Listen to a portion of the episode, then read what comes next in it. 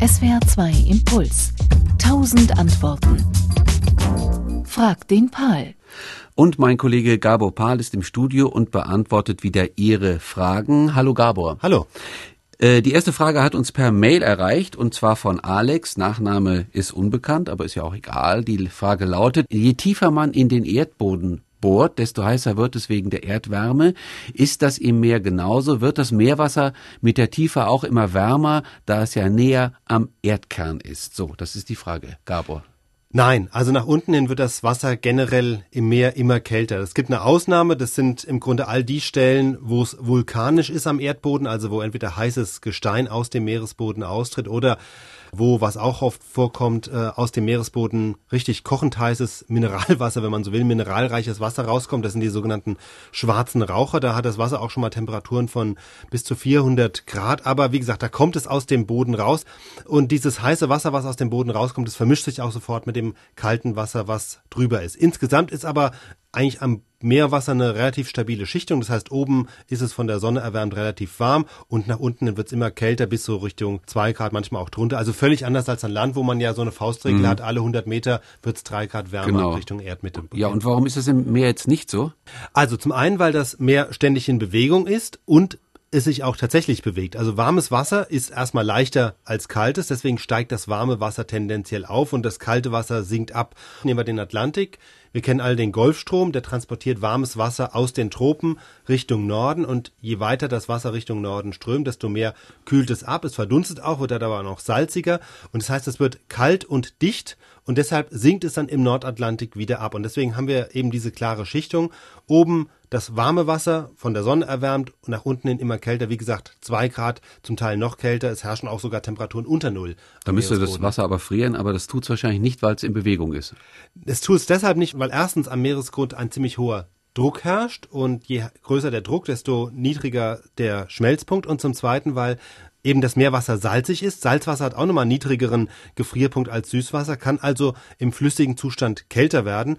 Und jetzt, also gerade im Bereich der Antarktis ist das Meerwasser zum Teil noch deutlich salziger als normal. Und wie gesagt, je salziger es ist, desto schwerer ist es und es ist kalt, also salzig und kalt macht das Wasser einfach schwer und deswegen sinkt das kalte Wasser an den Meeresgrund und wie gesagt, deswegen kann es eben da auch mal minus mhm. ein, minus zwei Grad sein. Okay, gut, vielen Dank. Eine übersichtliche Frage, übersichtliche Antwort. Das wird jetzt etwas anders. Die nächste Frage haben wir aufgezeichnet. Sie stammt von einem Menschen aus Vietnam, richtig? Das ist ein Hörer aus Vietnam, aus, genau. Ein Hörer aus Vietnam. Interessant, wir hören uns mal die Frage an. Mein Name ist äh, Nguyen. Ich äh, bin hier wohnhaft in Stuttgart und ich interessiere mich für die Frage wann endet das Universum? Was ist der Stand der Wissenschaft, beziehungsweise was sagen die Astrophysiker äh, über diese Frage, wann das endet und ob es dann nach dem Ende des Universums, ob es noch andere parallelen Universen gibt? Oh Gott, Gabo, das ist eine Frage. Also wie und wann endet das Universum? Ich gehe mal davon aus, dass man nicht sagen kann, es endet äh, 2020, oder? Äh, nee, ich glaube, das mit dem Maya-Kalender, das haben wir jetzt mal hinter uns. Also wann es endet, ist eigentlich die, noch die schwierigere Frage. Mhm. Das Wie ist jetzt, glaube ich, erstmal entscheidend. Und ähm, wir wissen, das Universum dehnt sich aus. Es hat mal irgendwann sehr klein angefangen, bei dem, was man als Urknall bezeichnet. Und seitdem expandiert es. Und das können Astronomen auch beobachten, dass sich die Galaxien immer weiter voneinander entfernen. Andererseits wissen wir auch, es gibt die Schwerkraft, die dazu führt, dass sich Materie immer mehr zusammenklumpt. So sind mal die Sterne und die Galaxien entstanden, so entstehen auch schwarze Löcher, also indem sich einfach, wenn mal Materie da ist, dass die immer neue Materie an sich zieht und alles zusammenzieht. Und jetzt haben wir diese beiden Bewegungen nach außen, die Expansion des Universums und dann theoretisch die Schwerkraft, die irgendwann mal dazu führen könnte, dass sich alles wieder zusammenzieht, vielleicht sogar wieder an einem Punkt zusammenzieht, wie ganz am Anfang.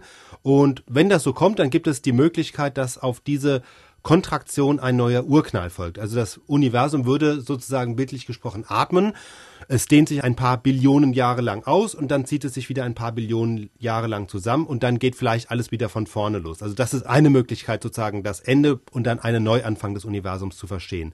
Die andere Möglichkeit ist die Expansion geht immer weiter. Und im Moment geht der Trend auch dahin, dass das der wahrscheinlichere Fall ist. Also die Hinweise verdichtend sind, dass die Expansion nicht nur immer weitergeht, sondern dass sie sich sogar noch beschleunigt.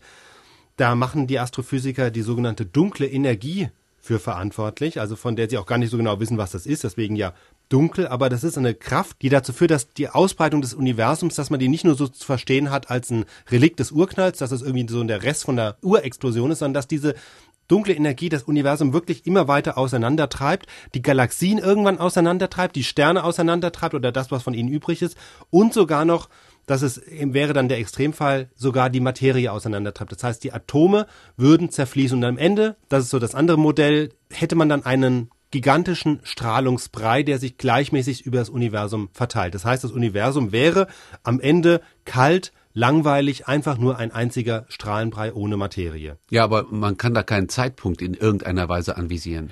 Nee, also aus unserer Wahrnehmung heraus wäre das wirklich in einer Ewigkeit, also in ein paar Billiarden Jahren.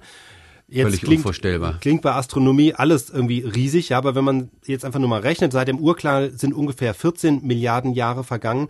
Und wenn wir diesen Strahlenbrei also wirklich als das Ende ansehen würde, dann hätte das Universum wirklich erst nicht einmal ein Tausendstel seines Lebens hinter sich. Also das meiste steht ihm noch bevor. Also wir sind alle noch jung kann man sagen. Jung und unberührt. Das Universum ist jung und das ist halt die Frage, ob es so endet. Also die eine Möglichkeit ist, dass der Strahlenbrei ist das Ende, nichts passiert mehr, die große Stagnation.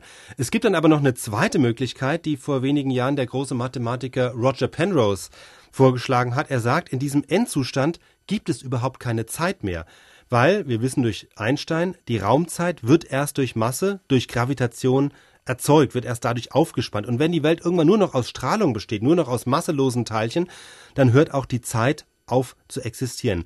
Und das Interessante ist jetzt, er sagt, dieses Ende der Zeit, dieser zeitlose Zustand, der ist mathematisch eigentlich identisch mit dem beim Urknall. Beim Urknall ist auch keine Zeit definiert. Und so kommt er zu der Vermutung oder zu der Möglichkeit, dass aus diesem ewig großen Strahlenbrei, aus diesem kalten Strahlenbrei tatsächlich nochmal aus so praktisch einfach so ein neuer Urknall hervorgehen könnte, ohne dass sich vorher wieder was zusammenzieht. Das ist also auch eine, eine Vorstellung, die erst schwierig zu begreifen ist. Die kann man, glaube ich, wahrscheinlich nur als Mathematiker verstehen. Aber das sind, wie gesagt, alles letztlich graue Theorien. Man kann sie nicht beweisen im Moment. Und zur Frage, wann das Universum enden wird, kann man wirklich sagen, es hat noch deutlich mehr Zeit vor sich als hinter sich.